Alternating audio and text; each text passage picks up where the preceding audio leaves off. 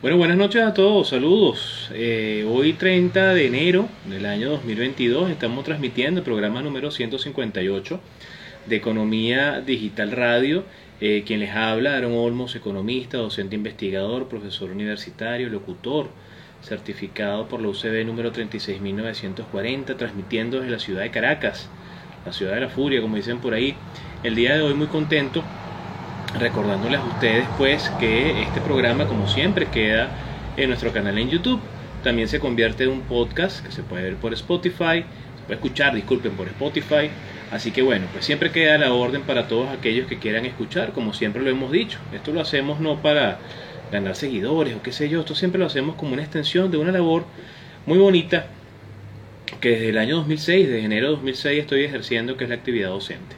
Así que bueno, como siempre, tratando de traer algún tema que sea de interés y bueno, queda en ese reservorio que es el canal de YouTube. Les recuerdo las redes sociales de Economía Digital Radio, en Twitter somos Econ Digital R y en Instagram Economía Digital Radio. Recuerden el canal en YouTube Economía Digital Radio. Mis redes sociales, las redes sociales de Aaron Olmos, en Twitter soy arroba Aaron Olmos, Aaron con doble A, nombre hebreo, y en Instagram arroba Aaron Olmos 1. ¿Ok? También Recuerden el canal en YouTube, que siempre eh, ahí estoy colocando aquellas intervenciones académicas, eh, entrevistas, eh, todo lo que de alguna manera es material audiovisual o sonoro, audios, audios de entrevistas que tienen a bien hacerme llegar o que yo solicito y me, y me envían finalmente, ¿no? o quizás la que tengo la oportunidad de poder capturar en vivo y compartir por allí siempre pues partiendo de la idea de que lo que se dijo en algún momento en alguno de estos espacios quizás pudiese ser útil para alguien que nos escuche, ¿no? Así que bueno, pues comenzando hoy muy tarde, comenzando a las 10 de la noche, ustedes dirán, bueno, ¿y qué pasó? Bueno, donde yo vivo, en el centro de Caracas, se ha ido la luz como cinco veces, en un lapso de dos horas. Iba a ser el programa más temprano, pero estos temas de infraestructura de nuestro país, temas de discordancia de la economía digital, hacen que sea muy complicado a veces el poder pues eh, hacer actividades muy sencillas como hacer un directo por, por Instagram o en, algunos casos, porque esta semana ha sido muy complicada, desde el martes de la semana pasada, pues en casa no teníamos internet, el internet regresó el día viernes en la noche, algo así, y se ha dificultado mucho, por, por lo menos para mí, pues, hacer algunas actividades que necesito estar conectado. complicado el tema de la economía digital siempre está presente, la infraestructura que es tan importante para que todo esto funcione. Entonces, bueno, les recordamos que llegamos gracias al auspicio de la Pastelería del Parque, Pastelería del Parque ubicado en calle Urdaneta número 9, esto es en Chacao, ¿sí? detrás del mercado de Chacao, esa callecita que está abajo, ahí está la Pastelería del Parque. Recuerden ustedes eh, teléfonos 0212-265-4291 y 0212-263-7719. Eh, llegamos también gracias a Carolina Reiki Tarot, eh, a todas aquellas personas que me han preguntado, bueno, ¿y cómo, cómo, cómo va eso? ¿Qué tiene que ver eso del Reiki con eh, la línea de, del programa? Mira, de verdad que a mí me parece maravilloso la posibilidad de mm, como equilibrarte, ¿no? Desde el punto de vista energético. Entonces dirán, bueno, ¿qué, ¿qué le pasó? No, simplemente que en definitiva pues tiene mucho sentido el hecho de buscar equilibrio no solamente espiritual, mental, físico, intelectual, sino que también tenemos la oportunidad de que personas como Carolina pues nos ayuden a encontrar cierto nivel de equilibrio y eso, eso es algo maravilloso que hace Carola. Entonces pueden ubicarla, Carolina Reiki Tarot, en su cuenta de Instagram, arroba Carolina Reiki Tarot, por ahí la pueden contactar. Carola también este, hace tarot evolutivo, bien interesante, bien interesante la experiencia, eh, bueno, de ver hacia adelante posibilidades, posibilidades que nosotros creamos todos los días porque el, futuro lo creamos nosotros, ¿no? Así que bueno, bien, bien interesante, personas que están interesadas, pues, eh, pastelería del parque, ya saben, en la cuenta de Instagram que tienen, arroba pastelería piso, el piso parque. Ahí pueden ubicar, están haciendo un trabajo genial en sus redes sociales, esos reels que están colocando y los pequeños videos que colocan, provoca salir corriendo a este, buscar sobre todo las milojas. Las milojas son maravillosas. Y bueno, pues la cuenta de Instagram de Carola, Carolina Reiki Tarot, arroba Carolina Reiki y Tarot. Bueno, fíjense ustedes, el día de hoy que vamos a hablar. Yo tuve una experiencia maravillosa el día de ayer. Ayer tuve la oportunidad de participar en el evento Caracas Bitcoin Experience, ¿sí? Y mm, bueno, estoy muy agradecido por la invitación que me hicieran sus organizadores, Ana Ojeda, CryptoLawyer, este, Kevin Hernández o Kevin Negocios, como se le conoce también, de Criptodemia, y Javier Bastardo de Satoshi en Venezuela, que organizaron este evento el viernes y el sábado, 28 y 29, en el aula magna de la Universidad Católica Andrés Bello. Y me gustó mucho porque, eh, wow, fueron dos días intensos, de la mañana a la tarde, de, bueno, sesiones de trabajo, posturas interesantes, eh, presentaciones, exposiciones, puntos de vista, eh, charlas con moderadores, generando preguntas sobre, bueno, diversos temas, ¿no? De todo lo que es el ecosistema de los criptoactivos en Venezuela y mm, bueno, es una gran oportunidad para todas aquellas personas que quieran entender de qué va esto. Eh, los dos días completos me sorprendió porque transmitieron en directo eh, por el canal de YouTube de Satoshi en Venezuela. Ustedes pueden entrar allí y pueden ver día 1 y día 2 completicos de todas las presentaciones, todo lo que tuvimos ahí. El gran honor de estar allí invitados. Eh, temas de minería, temas de NFT, temas de Bitcoin temas de plataformas P2P, temas de eh, estafa y este tipo de cosas. Eh, en, nuestro caso tuve el honor de estar ahí con el colega economista Daniel Arraez hablando sobre Bitcoin como moneda de curso legal, pues en esta, eh, esta sesión de trabajo que fue moderada por Javier Bastardo. Bien interesante lo que se conversó allí. se transmitió en directo, así que bueno, pues ustedes pueden ver ambos días completicos. Entiendo que las entradas se acabaron así, rapidísimo, por todo el interés que despierta este tema en nuestro país y sobre todo pues la gran posibilidad de escuchar a los propios protagonistas, ¿no? muchos emprendedores que eh, se dedicaron a, bueno, a investigar, a entender. Yo estuve escuchando el día número uno eh, algunas ponencias y era muy agradable escuchar la historia de algunas personas, por lo menos en el caso de la minería, bueno, pues que se metieron en esto de, minar Bitcoin y de comprar equipos y de importarlos y de venderlos, y tú sabes, pues hay calladitos por debajo. Eh, bueno, pues el tema y el rol de los medios de comunicación y los sitios de información sobre cripto, ¿sí? que estaban, de hecho estaban presentes. Vi cripto en español, estaba eh, Cripto Noticias, varios eh, eh, ¿cómo se llama? medios de comunicación especializados en el tema. También estaba un grupo de personas grabando un documental, se llama Revolución Blockchain, interesante también. Eh, un periodista francés que vino para el evento también estaba allí, tomando en consideración, bueno, pues la gran cantidad de presentaciones que hubo, geniales. bueno, pues Cripto Divertido, un chamo que tiene un canal en YouTube, no lo conocía, estuvo el día número uno y bueno, pues ahora es embajador de marca de, este, si mal no recuerdo, creo que es de Incrypto. Y, bueno, fíjense ustedes, ¿no? La gran cantidad de actividades que, que tuvieron cita eh, entre el día viernes y sábado de esta semana, maravilloso. El gran trabajo de, de Ana de CryptoLawyer, de verdad, genial. Eh, y bueno, pues ver a personas que tenía tiempo que no veía por temas de pandemia, todos reunidos allí, ¿no? Eh, exalumnos míos de, la Universidad de Humboldt, de la Universidad Central, de la Universidad Católica, eh, inclusive el propio posgrado de la de IESA, eh, personas a las que tuve el honor de, darles clases en cursos o talleres sobre estos temas, bueno, verlos ahí dándose cita, algunos ya emprendiendo, algunos desarrollando sus propias ideas. Bueno, a mí me pareció genial estar ahí, de verdad, muy contento por la invitación. Y de eso vamos a hablar el día de hoy en nuestro, en nuestro programa número 158. ¿sí? Como siempre vamos a hacer un repaso de lo que ha sido la semana desde el programa anterior, algunas noticias que han ocurrido, recomendaciones, pues para que todas aquellas personas que nos gusta este tema eh, a nivel económico, social, político, todas las implicaciones que tiene, pues nos estar atentos, no siempre a las, las lecturas. Alguien me escribía esta semana, Aaron, ¿qué pasó que tienes tiempo que no haces los programas de qué leer en economía digital? Tienen razón. este, vamos a hacer un programa, como siempre hacíamos, todos los meses, eh, de tres años a la fecha, sobre literatura, libros, autores, que, que bueno, que son importantes de leer y, tener allí como libro de cabecera eh, para bueno, leer un capítulo, dos capítulos antes de dormir, ¿no? Porque es importante que nunca dejemos de investigar, ¿sí? Recuerden ese lema que a mí me encanta del mundo de los criptoactivos, no confíes, verifique eh, ser tu propio gestor, haz tu propia investigación, ser tu propio trader, ser tu propio banco. O sea, la autogestión que está tan presente en esto y la idea de que, bueno, depende de nosotros, no esto, el hecho de agregarnos valor. Así que, bueno, pues de hecho vamos a estar hablando el día de hoy, o la noche de hoy, de esos temas acá, ¿no?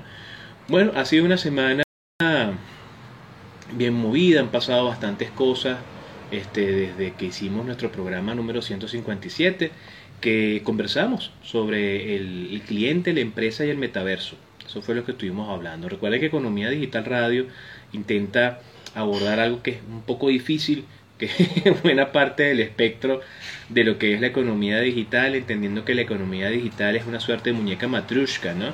que dentro de ella hay otras estructuras y dentro de esa hay otra estructura y dentro de esa hay otra estructura más a nivel de detalle. Recuerden que hablamos de la economía digital o economía de las plataformas, dentro de ella hay una economía blockchain, dentro de ella hay una criptoeconomía y eh, todas están unidas por eh, la, maestría de, de las data, ¿no? La data, la data que es el nuevo elemento de intercambio, la nueva moneda. Así que bueno, el domingo pasado estuvimos conversando sobre el cliente, la empresa y el metaverso. Y es interesante entender, bueno, a la gran velocidad que va todo esto, eh, empresas que están tratando de desarrollar su propio ecosistema, ¿no? Bueno, recuerden que si escuchan perritos o gaticos, yo soy eh, pet lover y perro lover y gato lover, o como dice mi hermano, mis perrijos y mis gatijos que están acá, ¿no? Mis siete perros y mis tres gatos, así que es imposible que ninguna transmisión salga sin algún ladrido de ellos, ¿no? Que de hecho en algunos momentos los he mostrado a ellos acá, ¿no? Pero bueno, la semana pasada hablamos del cliente, la empresa del metaverso. Esta semana que transcurrió, pues, este, de la último mes, de la última semana del mes de enero, el Fondo Monetario Internacional daba sus proyecciones de crecimiento, ¿no? De la economía global nos hablaba de un 5.9% de crecimiento en el año 2021, un 4.4% proyectado para el 2022 y un 3.8% para el 2023. Para las economías avanzadas, 5%, 5 de crecimiento en 2021, 3.9% de crecimiento proyectado en 2022 y 2.6% para el 2023. Las economías emergentes, que es donde nos encontramos nosotros, Venezuela, por ejemplo, en América Latina, hablan de un crecimiento del 6.5% para el año 2021, 8, perdón, 4.8% para el 2022 y 4.7% para el 2023. Aunque recientemente publicaban un pequeño video donde nos daban a conocer sus preocupaciones acerca de la eh, ralentización en la velocidad de crecimiento de la economía global producto de eh, bueno, la, aparición de todas estas variantes de, de COVID, ¿no?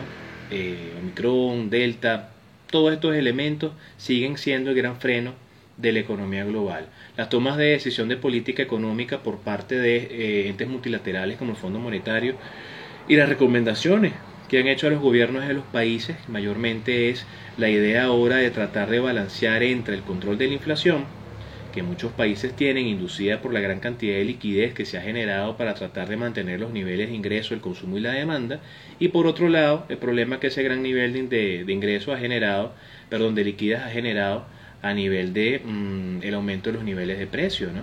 Fíjense ustedes al cierre de la inflación de Estados Unidos, ¿no? 6.7% el año pasado. Uno lo dice para Venezuela, ah, normal, pero para ellos es una cosa terrible, 6.7% de inflación. En el caso que nos ocupa, pues Venezuela tiene un proceso de recuperación de ese indicador en principio, pero recordemos que el índice nacional de precios al consumidor que mide el Banco Central de Venezuela eh, mide bolívares y Venezuela es una economía multimoneda donde tenemos que recordar que buena parte de las operaciones se hacen en una moneda distinta al bolívar, ¿sí? eso es bien interesante. Esta semana también pues muy agradecidos desde acá con este los grandes amigos de Noticias Todos Ahora. Los grandes amigos de Noticias Todos Ahora, que es un, un sitio web y redes sociales de noticias, eh, sacaron su revista número 23, la edición 23 de su revista sobre proyecciones económicas o proyecciones del año 2022 y nos invitaron a eh, bueno pues hacer algunos eh, algunos cálculos y generar opinión sobre cómo veíamos el año 2022. Y de hecho hicieron una infografía que yo reposteé en mi cuenta de Instagram este, está disponible. Pues esto fue, les voy a decir, hace cinco días, el 25 de enero. 25 de enero nos decía para realizar la proyección sobre cómo sería el comportamiento económico de Venezuela para este 2022 se debe partir por la óptica de lo que pasó en el 2021. Eso fue lo que conversábamos en la entrevista. Entonces hay una infografía que de verdad quedó genial. Y bueno, pues algunas frases clave. Y bueno, ustedes entran al sitio web de Noticias Todos Ahora, NTA, y pueden conseguir allí en la zona de descarga la revista número 23, la edición 23, donde nos invitaron a generar contenido. Luego, esta semana también muy agradecido a mm, la periodista Marugena Girón de Éxito 95.3 que nos invitaba a su programa desde la metrópoli en el segmento Dinero 2.0 y nos invitaba pues a conversar sobre la iniciativa de Mastercard que se llama Smart Path, ¿sí? donde se invita a eh, empresas, eh, startups de tecnología, eh, bueno pues a generar, a crear en conjunto, ¿no? Y básicamente la idea es potenciar estas ideas de negocio que tienen que ver con medios de pago alternativos, donde de alguna forma Mastercard pudiese fungir como una suerte de aceleradora, ¿sí? Entonces, bueno, de eso estuvimos conversando. Eh, esto fue hace cinco días también, el 25, bueno, el 24 tengo yo aquí, 24 de, enero de este año, eh, a través de Éxito 95.3 en Puerto La Cruz.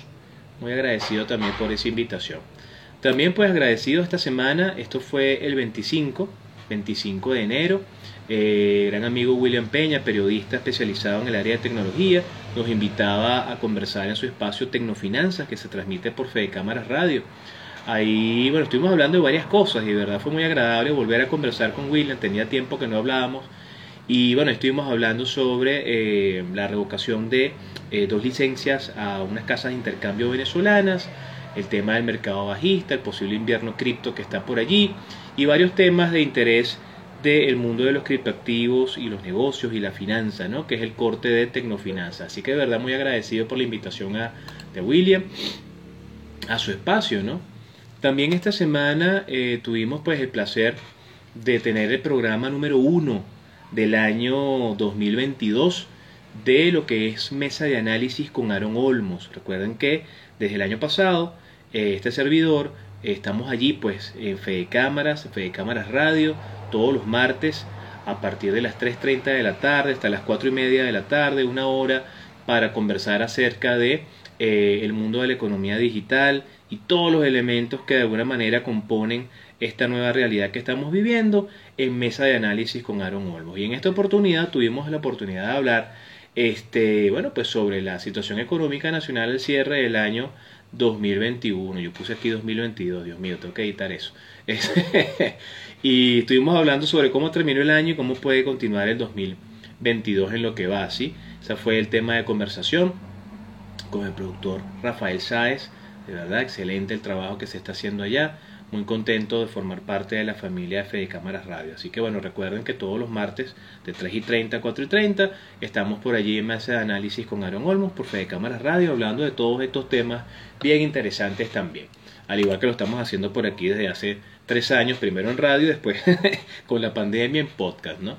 Eh, agradecidos también a la periodista Diana Carolina Ruiz que nos invitaba el día 26 de enero a su programa El Toque de Diana, bien tempranito se transmite por la Romántica 88.9, para conversar con ella acerca bueno, de la situación de los precios del Bitcoin.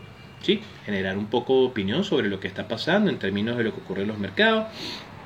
Eso fue el día 26 de, enero.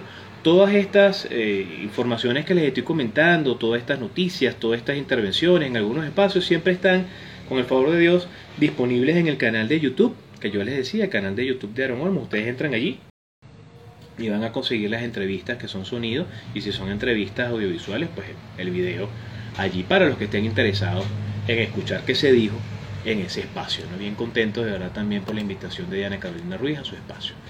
Em, también pues esta semana el periodista Abel López Abreu, el periodista venezolano radicado en Washington, nos invitaba a crear contenido para el, sitio web de noticias que se llama El Tiempo Latino.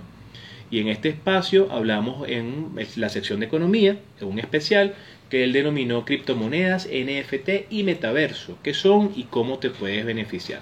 Ahí estuvimos conversando un rato sobre esos temas y bueno, eso está disponible. Está disponible para todos ustedes. Yo siempre coloco el, vínculo acortado, el link acortado en la publicación que les coloco allí. Hay quien me dice que bueno, no, pero colócalo como una historia eh, para hacer clic de una vez y qué sé yo. Yo siempre les coloco, bueno, que sombreen el vínculo acortado y lo coloquen en el, en el navegador. Yo sé que es un poco, ajá, pero trato de que esté la información allí. Y mm, bueno, si lo ven desde eh, el navegador en, el desktop o en la laptop, bueno, lo sombrean, lo colocan en el, navegador y listo, ya llegaron al artículo, ¿no? Si lo están viendo en línea, bueno, el, link acortado es una tontería, siempre es bit.ly slash y bueno, pues ahí son para ver siete eh, letras, ¿no? Rapidito lo anotamos, pam, pam, pam, lo escribimos y llegamos al artículo. Bien interesante que quedó este, este artículo yo le agradecía mucho a Abel por la invitación. Eh, esta semana fue una semana interesante porque eh, está una publicación de la Reserva Federal. Yo les recomiendo a todos entrar al sitio web de la Reserva Federal, buscar la zona de descargas y buscar un documento que salió el día 26, si mal no recuerdo, eh, donde se fija una posición desde la Reserva Federal sobre los criptoactivos y tienen una visión de lo que puede ser ese dólar digital, ¿no? Y sobre todo esto no es casualidad que viene muy cercano en fecha a lo que va a ser la publicación de una orden ejecutiva por parte de la Administración Federal de Biden acerca de eh, los temas que están vinculados a una posible regulación del mundo cripto en Estados Unidos, sobre todo porque lo están considerando un tema de seguridad nacional. Entonces es importante el hecho de poder ver qué está pasando allí recordando siempre que el mundo de los criptoactivos es de nosotros, nos pertenece, P2P, las personas que descargamos una billetera, hacemos operaciones peer-to-peer a través de una plataforma o simplemente de billetera a billetera, eh, es algo que está en nosotros y podemos tener acceso a ello más allá de que un gobierno pueda o no eh, garantizar o validar o regular o normar, ¿no? Y lo importante de esto es que eso siempre va a seguir siendo así, ¿sí? Más allá de que tenga un, aspecto regulatorio, qué sé yo. ¿no? Esta semana también fue muy interesante el Observatorio Venezolano de Finanzas colocaba información de eh, salarios. ¿sí? Yo los invito a que, a que entren a la cuenta de Instagram del Observatorio Venezolano de Finanzas y vean un trabajo genial que hicieron con la gente de ANOVA, eh, generando pues información sobre el índice mensual de remuneraciones del área metropolitana de Caracas, donde hablan de un salario de un obrero que ronda los 80.2 dólares, 80.20 centavos de dólar, eh, un salario de un profesional 135.30 y un salario de un gerente que pudiese estar, esto evidentemente son datos promedio, 210 dólares con 10 céntimos. ¿no? Acá se ponía una referencia que me gustó mucho, salario promedio de diciembre fue 89 dólares y la canasta alimentaria promedio de diciembre rondaba los 370 dólares. Es aquí donde los criptoactivos tienen un rol fundamental, no solamente para eh, completar o hacerle frente bueno, a la pérdida de valor intrínseco del bolívar y al aumento de los precios de moneda extranjera, sino pues que en países como el nuestro, como Venezuela, por ejemplo, con hiperinflación todavía, ¿okay? todavía no hemos salido de ella técnicamente, países como Argentina, que tienen un proceso inflacionario también particular, eh, bueno, simplemente terminan convirtiéndose los criptoactivos en una gran opción. Tema de reserva de valor, una, una herramienta para el resguardo de valor del trabajo como un medio de pago. Muchísimas personas este, utilizando criptoactivos estables, que eso me llama poderosamente la atención. Y bueno, pues está, aquí está este trabajo interesantísimo del Observatorio Venezolano de Finanzas para todas aquellas personas que lo quieran ver. Recuerden su cuenta de, Instagram, colocan ahí en el buscador de Instagram Observatorio Venezolano y seguramente ya les aparecerá rapidito. Esta semana también muy agradecido con la periodista Ariana Briceño Rojas del Estímulo. Que nos contactaba para conversar un poco sobre esta modificación de la ley del impuesto a las grandes transacciones financieras. ¿no? Cuando ustedes leen la exposición de motivo, bueno, queda total y absolutamente transparente más o menos hacia dónde está orientado y de eso se habló en este artículo de el estímulo.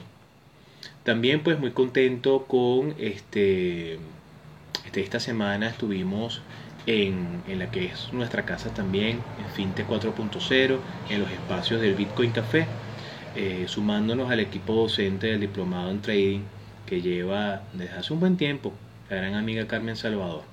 Eh, estuvimos allí, pues, estuvimos allí dando clase para la Corte 10, si mal no recuerdo, y también estuvimos en el Cripto Almuerzo, que fue el día viernes de esta semana, generando contenido para todas aquellas personas interesadas en conocer del mundo de la economía digital, del tema de los negocios, de las finanzas, de Bitcoin, de los criptoactivos, del mercado nacional, de la situación legal del país a nivel de marco regulatorio. Estuvimos hablando de todos esos elementos.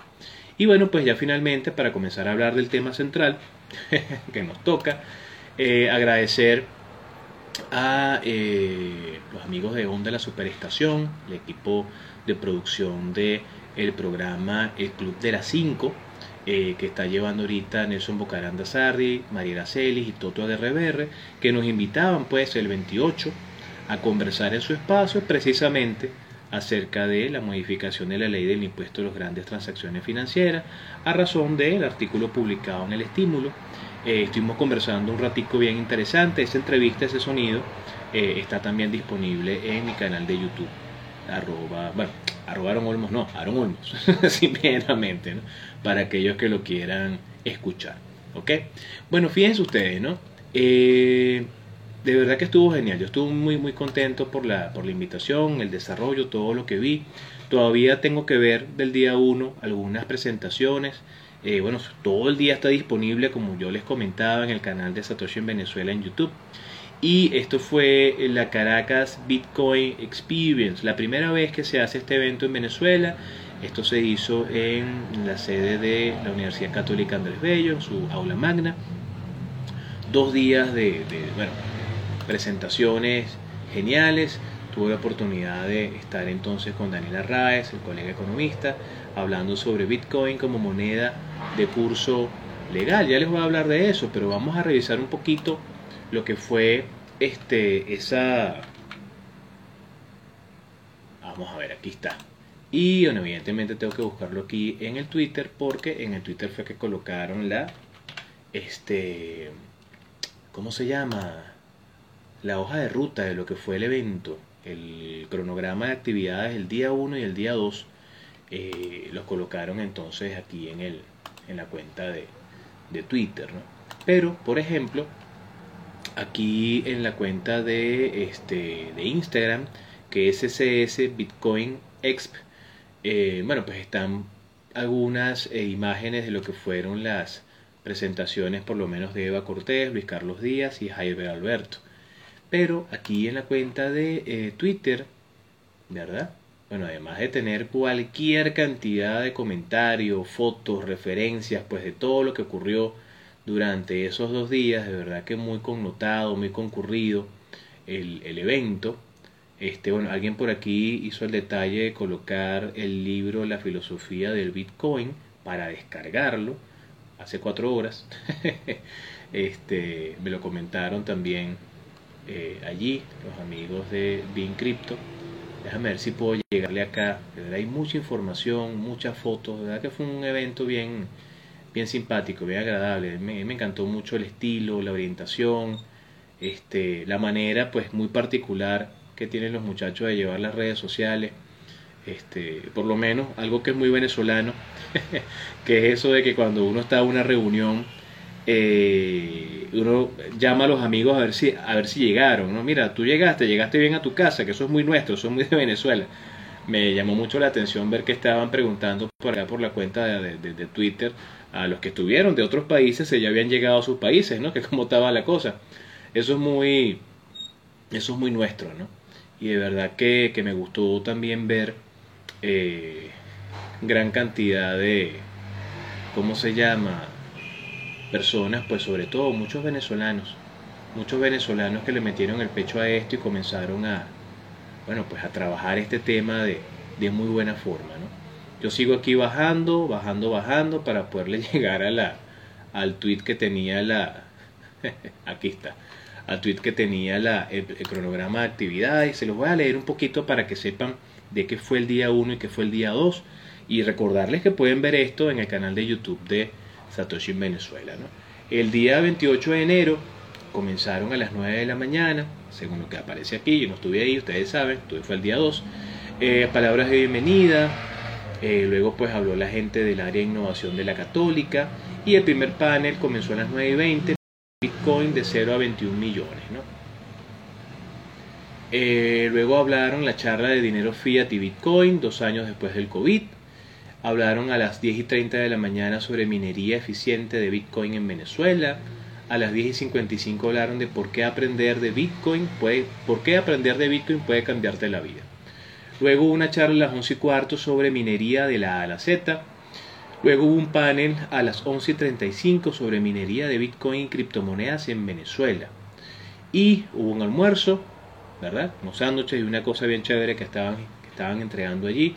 Yo tenía tiempo que no me tomaba un uvita y el día de ayer, luego que salimos de la presentación a hacer el break de la presentación previa pues a la que tocó pues para el inicio de la tarde que fue la de nosotros la de Analia y la mía bueno pues estábamos en la puerta pues mire tome ahí su, su refresco tome su sanduchito y bueno pues chéverísimo de verdad todo eso fluyó genial en la tarde del día 28 la charla sobre los NFT, propiedad digital. Eh, luego vino la charla sobre no vendas tu carro para comprar un NFT. Luego hubo el panel sobre Play to Earn, juegos que pagan. Eso fue a la una de la tarde. Luego la charla de estatus legal de Bitcoin en Venezuela. Este, luego vino la charla de uso responsable de un exchange centralizado. Luego vino el panel de DeFi, el futuro de las finanzas descentralizadas y luego cerraron con un marco regulatorio de las criptomonedas en Venezuela. Eso fue el día 28. El día 29, fue ayer, comenzaron con eh, un panel, los NFT y el arte, un mundo de oportunidades. Luego vino la charla de Scam no es negocio. Luego vino el panel de importancia del comercio P2P en Venezuela. Esto fue el día de ayer. Luego vino eh, eh, poniéndole las alas al Bitcoin con Lend, una presentación de Lend. Charla de eh, entendamos el trading de Bitcoin y cripto, ¿verdad? Luego estuvo el almuerzo, esa fue la charla que yo pude ver, pues más o menos ahora fue la que yo llegué allá. Este, mm, luego el almuerzo donde les comenté que tenía tiempo que no me tomaba un uvita, me la pude tomar ayer.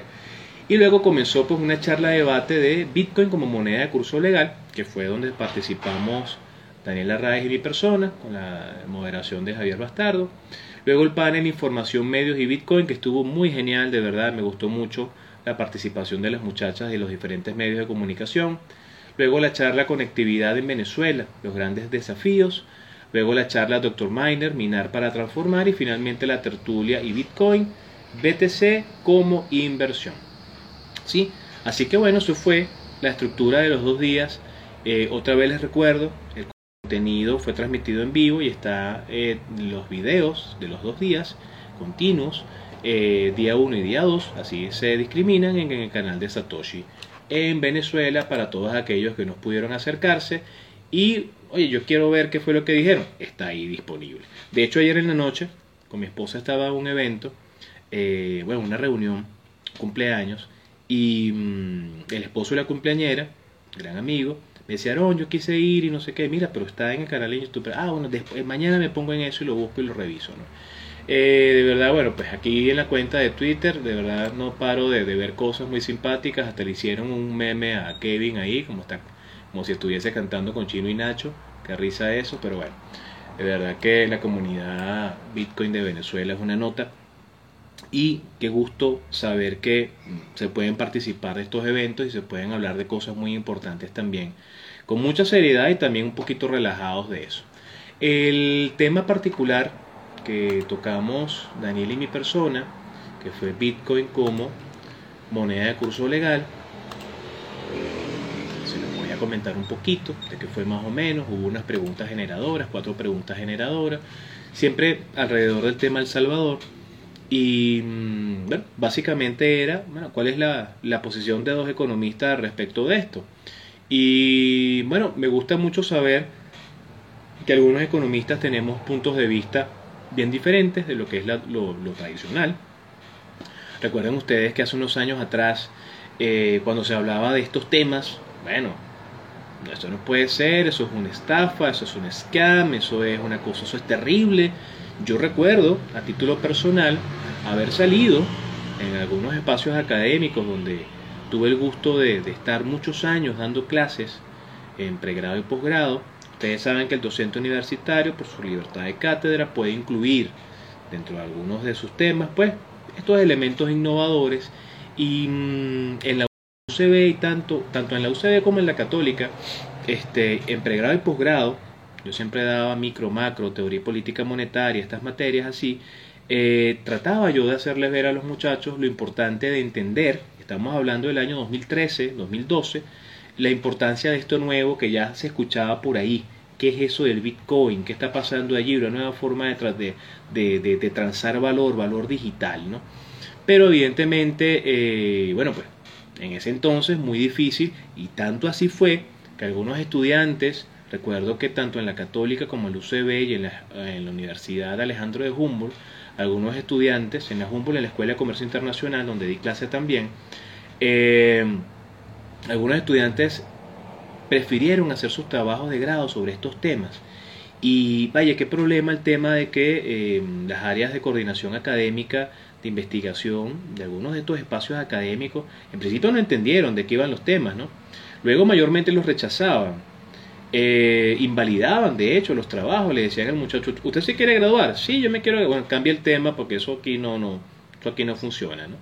Y mm, fíjense ustedes cómo con el paso del tiempo, 13 años de historia de Bitcoin y más o menos como 8 o 7 años de, de transición de estos temas en algunos espacios académicos ahora están interesados en que eh, abogados, ingenieros, este, em, administradores, contadores, economistas estén tratando de investigar sobre estos temas en pre y posgrado. Yo recuerdo que en algún momento con eh, Héctor Cárdenas, editor de Criptonoticias, llegamos a reunirnos en la Universidad Humboldt de Los Dos Caminos y se le hizo una propuesta para ver si podíamos hacer alguna actividad allí eh, para hablar de esos temas. Les estoy hablando del año 2016, 2015, si mal no recuerdo. Y bueno, no necesariamente nos hicieron mucho caso que se diga. Eh, y bueno, hoy por hoy vemos que las universidades están más abiertas a hablar de estos temas, que los estudiantes están no solamente interesados en, en investigarlos, sino que ya son usuarios, consumidores, partícipes del ecosistema, que van, a, que van a hacer un trabajo de investigación o van a explicar algo de algo que ya vienen haciendo durante años y que inclusive esto forma parte de la vida de muchos de ellos en la actualidad. Sí, hay familias enteras que están dándole la vuelta al tema de la hiperinflación por diferentes vías. ¿sí? La insuficiencia del salario real es una realidad, es algo que es cierto, y más allá de que una persona tenga un componente en divisas en su trabajo, sea de sector público o privado, no es suficiente para poder sufragar los gastos del hogar en términos de consumo y el gasto. Y hay, hay personas que tienen quizás familiares en el exterior y están recibiendo alguna remesa, principalmente por vía electrónica, ¿sí? y mayormente por criptoactivos, mayormente por USDT. Eh, pero también hay venezolanos que están haciendo trading, hay venezolanos que están haciendo minería, hay venezolanos que están jugando, ¿verdad? Y mm, muchos de ellos están, eh, bueno, pues muy conscientes de la importancia que tiene el tema de los criptoactivos para poder mantener eh, la casa. ¿no? Así que bueno, bueno, estoy viendo por aquí que la transmisión por la, la, cuenta de arroba olmos 1 le pasó algo raro, estoy dejando de verme yo, no me veo yo, no sé si me están escuchando. Este, hay un tema allí de, de transmisión, inclusive, bueno, esto ya me ha pasado en otras oportunidades y realmente creo que cuando eso pasa es porque la transmisión se cayó. Pareciera que está ahí, pero no sé si me están escuchando. Bueno, vamos a seguir transmitiendo por acá por Economía Digital Radio. Si el video de acá no funciona mucho, igual subimos este video que sí está quedando bien eh, al canal de Instagram TV de Aaron Olmos 1. ¿sí? Entonces, bueno, ya para tocar el tema central, estuvimos hablando de Bitcoin como moneda de curso legal. Les decía esto de las universidades porque para mí ha sido muy importante con el paso del tiempo. Ah, perfecto, me dicen por aquí que sí se escucha. Bueno, genial y no sé si me ven. que esa es la otra pregunta que les tengo, ¿no? Por acá, por Economía Digital Radio, sí se escucha y sí se ve. Me dicen que sí se escucha por arroba uno, pero no sé si se ve porque yo no me veo, por ejemplo, ¿no? Entonces, bueno, fíjense ustedes, versamos sobre eh, el tema de Salvador. Yo lo decía el día de ayer en el evento, cuando me daban la palabra. Yo considero que eh, Salvador es el gran laboratorio económico, político y social de adopción de criptoactivos global y es muy interesante todo lo que está pasando allí. muchos países están tomando nota de lo que está pasando en El Salvador, sobre todo aquellos que tienen pretensiones desde el punto de vista del marco legal, de permitir la cocirculación de eh, monedas digitales. ¿no? Bueno, me dice por acá que está fallando de todas maneras. Los que quisieran ver la, lo que estamos conversando, pues eh, con mejor calidad, pudiesen mudarse a la cuenta de arroba economía digital radio, desde donde también estamos transmitiendo el día de hoy, ¿sí? Sí, se congeló la imagen, me están diciendo. Pero si se escucha, genial. Pero si quieren ver la imagen, se pueden mudar a la otra cuenta, Economía Digital Radio. Yo, yo tengo tiempo haciendo esto de las dos cuentas porque me había pasado que se quedaba colgado. Entonces, bueno, la experiencia no era la mejor. Pero bueno, fíjense ustedes qué interesante. Una moneda de curso legal.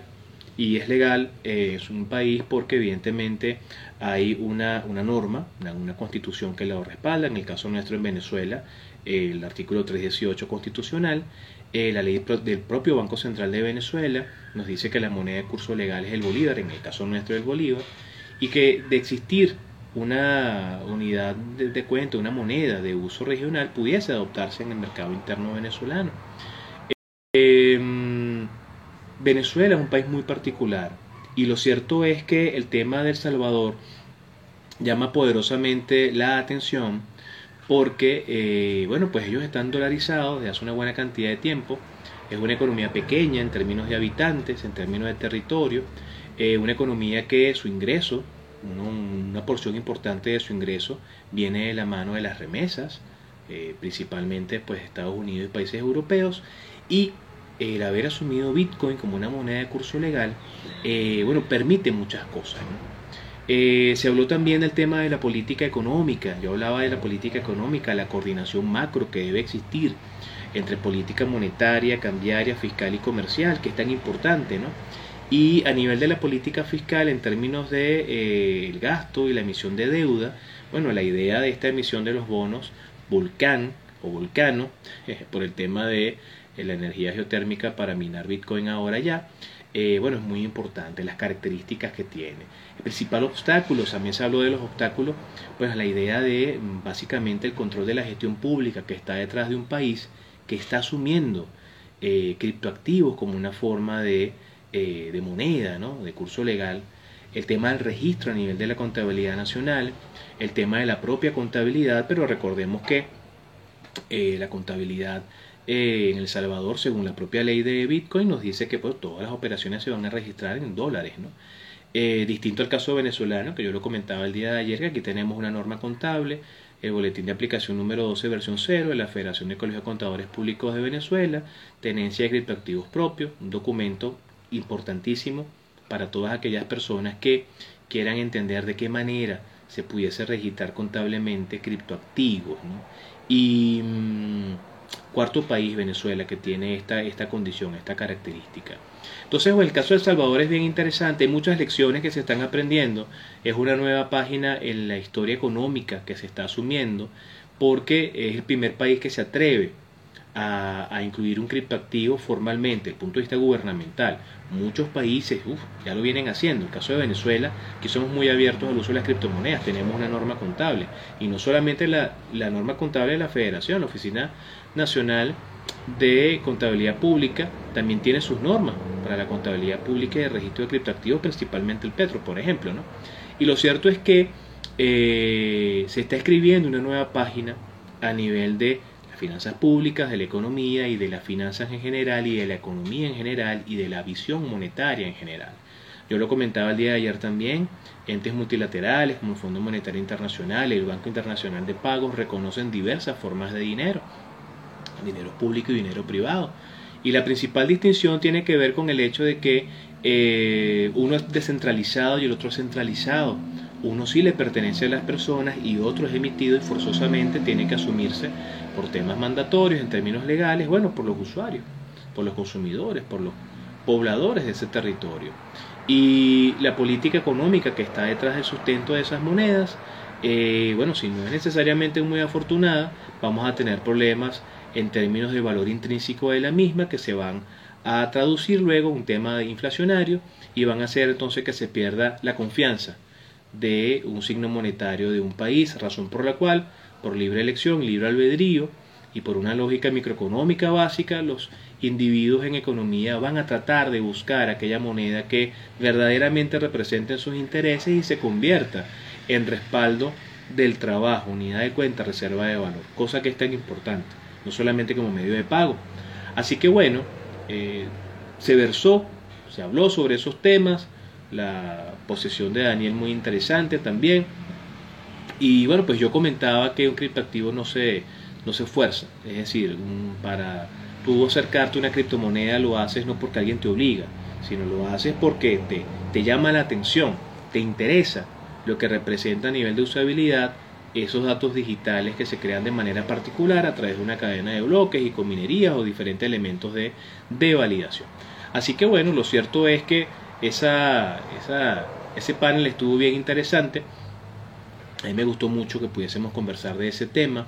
De hecho, por ahí estoy preparando algún, algún documento para ser publicado Dios mediante esta semana que habla sobre Bitcoin como porcentaje del PIB venezolano, con la data que tenemos disponible por allí, que hacer algunas conversiones de los datos disponibles de Banco Central y poder ver, comparar, recordando que no necesariamente podemos decir que representa tanto por ciento y que esté incorporado en ese PIB, porque la metodología para el cálculo del PIB, bueno, no necesariamente incluye operaciones con criptoactivos, ¿no? Y eso es un gran llamado de atención a que la manera como se, se, mide la riqueza de los países con el paso del tiempo va a tener que modificarse, porque cada vez más estamos viendo que en el flujo circulatorio de dinero de los principales países del mundo se están incorporando gran cantidad de criptomonedas. Eh, hay colegas economistas, profesores eh, de universidades, economistas también, colegas míos, profesores míos incluso de la UCB, que bueno, pues me discuten el tema de la teoría del valor subjetivo, valor material. Y bueno, pues de alguna manera escuelas de pensamiento tienen mucho que ver con todo esto. Yo lo mencionaba el día de ayer. La Escuela Austríaca de Economía ayuda mucho a entender mucho de lo que está pasando con el tema de los criptoactivos. Y mayormente nuestras escuelas de economía hoy por hoy tienen un enfoque de emprendimiento que no necesariamente yo lo tuve en el tiempo histórico en que estuve en la UCB, por ejemplo, eh, si bien pertenecía a la, a la IESEC, la Asociación de, Internacional de Estudiantes de Ciencias Económicas y Comerciales, y luego al egresar formé parte de AGE durante unos años, este, no necesariamente pues la línea eh, teórica de mucho de lo que uno aprendía estaba montado en algo distinto a que no fuese una visión eh, keynesiana o, o neokeynesiana o marxista. ¿no? no necesariamente está mal, pero tenemos que incluir otras escuelas de pensamiento económico, porque a final de cuentas lo que estamos viendo en este siglo XXI es la transformación de la lógica del dinero y del valor, y aquí tiene mucho que ver la lógica de los criptoactivos. Fíjense ustedes como en 13 años una invención como, como Bitcoin, como su producto de la blockchain, recuerden que la blockchain ya existía desde el año 1991, pero Satoshi Nakamoto magistralmente la, la transformó en otra cosa.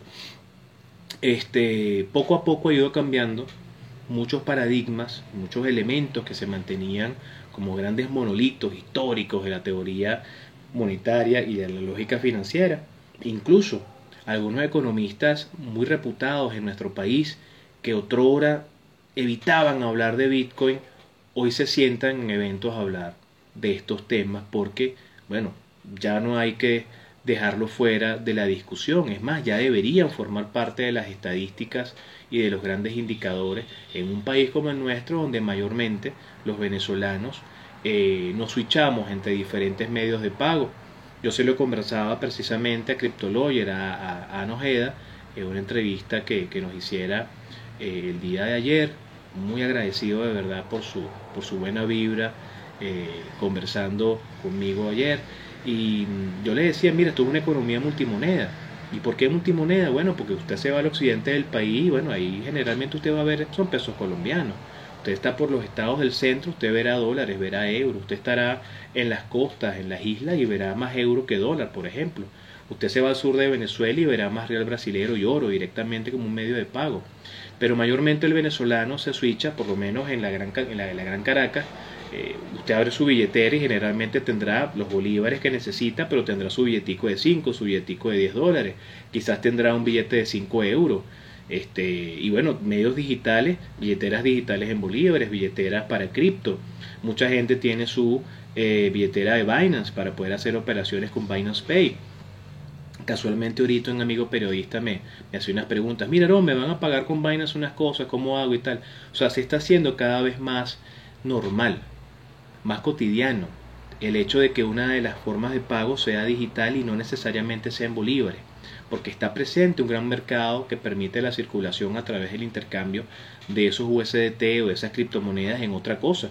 ¿Sí? Y es bien interesante que eso esté pasando porque rompe el paradigma de la lógica del dinero de Banco Central y ahora entendemos el concepto real del dinero, que es todo aquel elemento físico o no que sirve como elemento de intercambio, como factor de intercambio entre dos partes y que ambas partes están de acuerdo y en consenso de que es así, más allá de que existe una autoridad monetaria.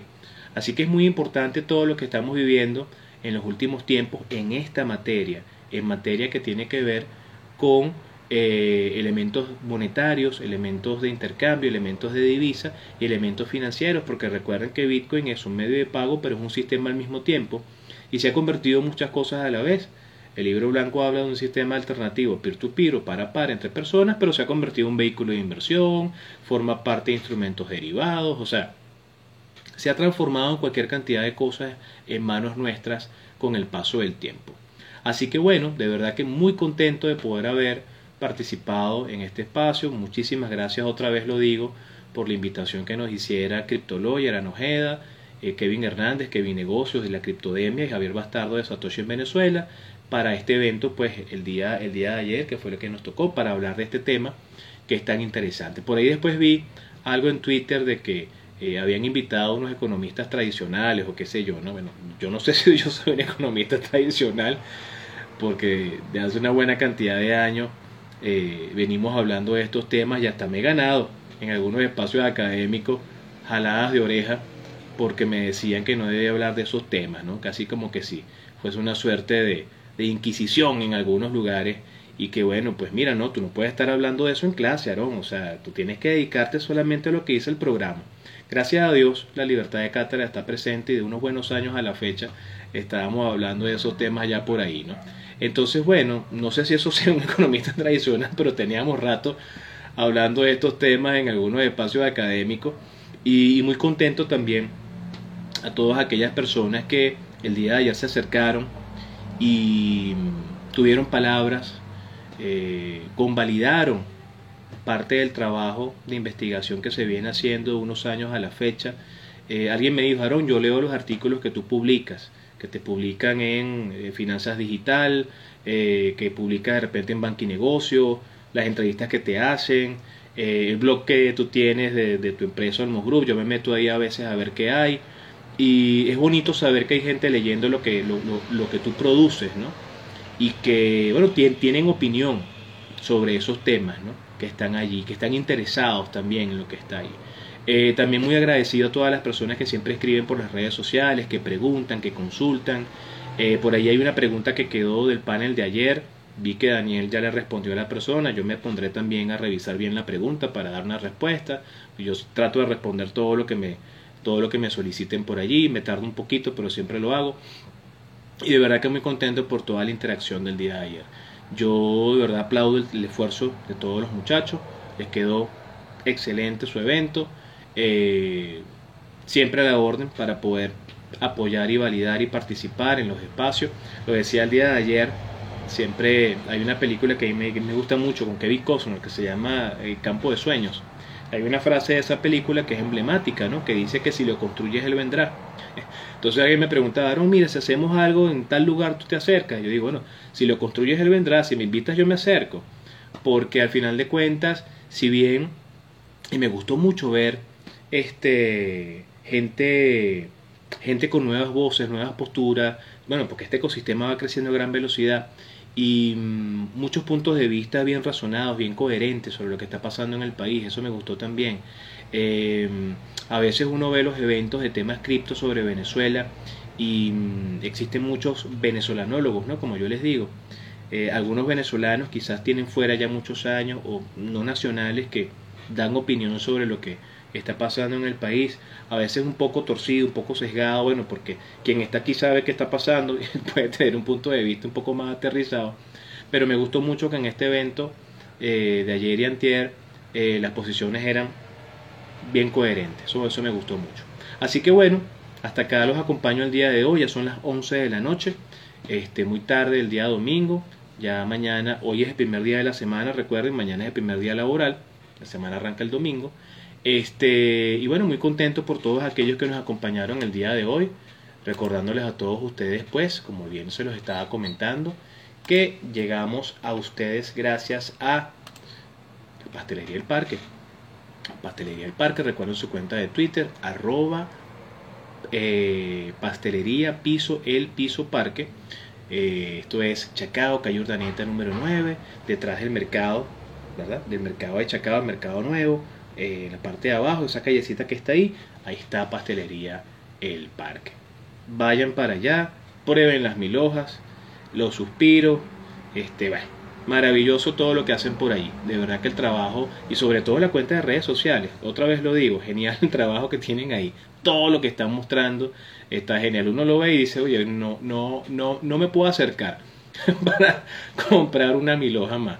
Eh, y bueno, agradecido también, recuerden que llegamos gracias a Carolina Merlo Reiki Tarot, eh, Tarot Evolutivo y Reiki, para todas aquellas personas que necesitan que le echen una alineación, pero una alineación energética y que puedan ver, acuérdense que el futuro lo creamos nosotros todos los días, pero aquí tienen quizás algunas pistas de lo que pudiese ser esas diferentes líneas que se van creando hacia adelante.